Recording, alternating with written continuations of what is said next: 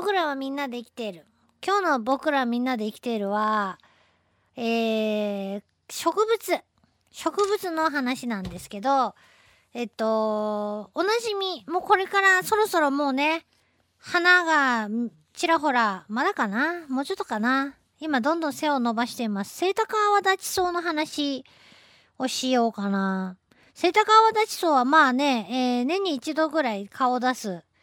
番組の中にもね、え、話題になる植物かなと思うんですけど、去年かな？去年の秋ですね、ブログに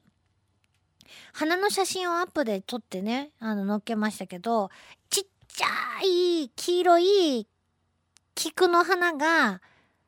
いっぱい束になってるような花なんですよね。パッと見なんかこう、もさっとこう、ほうきっぽいような、なんか掃除道具っぽいイメージなんですけど、私の中では花がね。えー、なんかこう、葉っぱもこう、なんか枯れかけのような、勢いがあるのかないのかみたいな感じだし、綺麗な花の中には自分の中では入ってなかったんですけど、まあ、近くでものすごく拡大体そうなんです。大体地味に見える花は、拡大してみるとものすごく可愛い形だったりして一個一個が驚かされることが非常に多いんですけどセイタカアワダチソウもその例外ではなかったなと思うんですよね。ぜひよかったら皆さん今年ね咲いてるの見たらね近づいてみてほしいんですよね。一個一個の花がすごい可愛いので。で、よくその、セイタカアワダチソウの花粉が、あれ、あの、アレルギーっていうか、あ喘息とかそういう、えー、でしたっけ？そういうね、問題になる、害になるというような話は、本当に私が子供の頃は普通に言われてましたけども、えー、セイタカアワダチソウは、あ花粉を風に飛ばすような植物じゃないので、えー、それはね、違うじゃないっていう話で、えー、実は濡れ衣やったじゃないっていう話もね、あると。で、えー、まあ、10月から11月、全国的な平均で言うと、10月から11月の最初の頃にかけて、まあ、あの、空き地とか、ちょっとした道端とかにうわっと生えて、だいたいこう普通夏場にどんどん背を伸ばしていくときに草刈りで何度も刈られるんですけど、へこたれずにまあ生えてきて、花をね、結局は咲かせてしまうなという印象があります。まあそんなことができるのも根っこで、え、どんどん増えるという性質もあるからなんですけど、もともと北アメリカ原産で菊の花をちっちゃくしたような花って言いましたけど、菊科の植物なんですよね。で、秋のキリンソウというふうに日本にもともと生えている植物があるんですけど、よく似てます。秋のキリンソウはセイタカアワダシソウ、うんとなんかこう、なんていうか小規模にした感じのね、植物なんですけど、えー、山とかに行くとね、生えてますね。秋のキリンソウは普通に平地にぴょろぴょろ生えてこない。私はまあ自分家の近くとかで見たことないですけど、山に登った時に、近所のね、山登った時、てっぺんでね、見たことがありますね。途中にも生えてたかもしれませんけどね。で、えー、結構この植物が日本に入ってきて、あの、日本の野原といえば、すすきの、そう、すすきヶ原だったりね、して、えー、すすきがうわーって一面に生えている上にポカッと浮かぶ満月とかっていうのは、まあ、日本の秋の風物詩として、あのー、映像というかね、絵的になんかこうそういう秋のイメージでは、皆さんの、なんていうかこう、想像の中にぽっかり浮かんでくるものじゃないかなと思うんですけど、気がつけばそういった日本特有の景色が、このセイタカアワダチソウに、えー、占拠されて、日本の秋といえば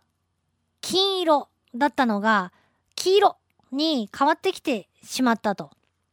いうことなんです。じゃあ、ススキはいなくなってし、みんないなくなったかっていうと、えー、すすきヶ原で有名な場所とかも、実は、あ一時期は、あセイタカアワダチソウにやられるかって言ってヒヤヒヤしてたけど、意外と落ち着いたね、みたいな感じで、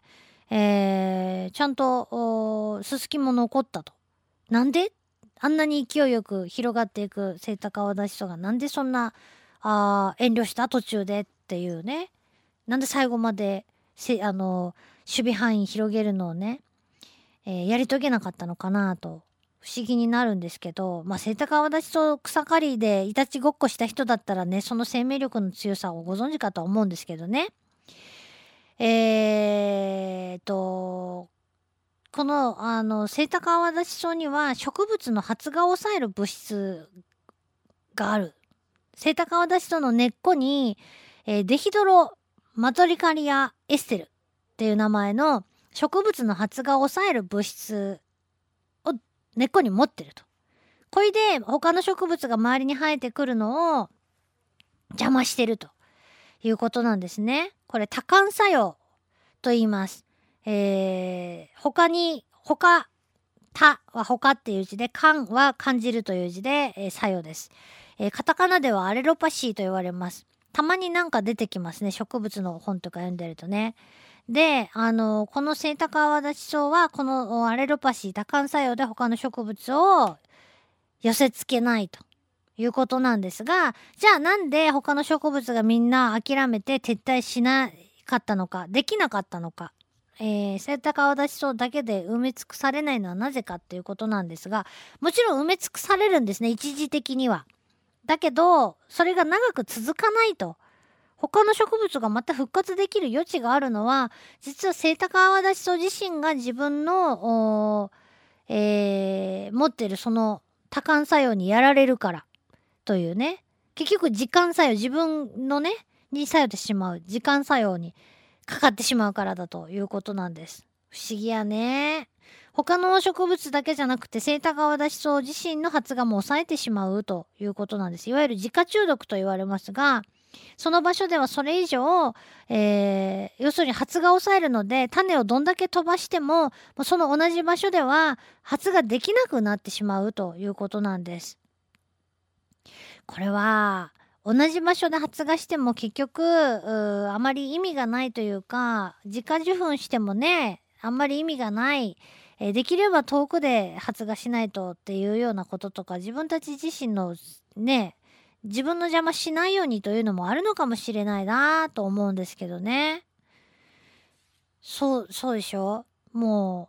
う、もうそんないらん子供みたいなね。自分の同じ分身みたいなのは、そばにそんなに置いとけないっていうのがあるのかなと思うんですけどね。ちなみに洗濯泡立ちそう1本で、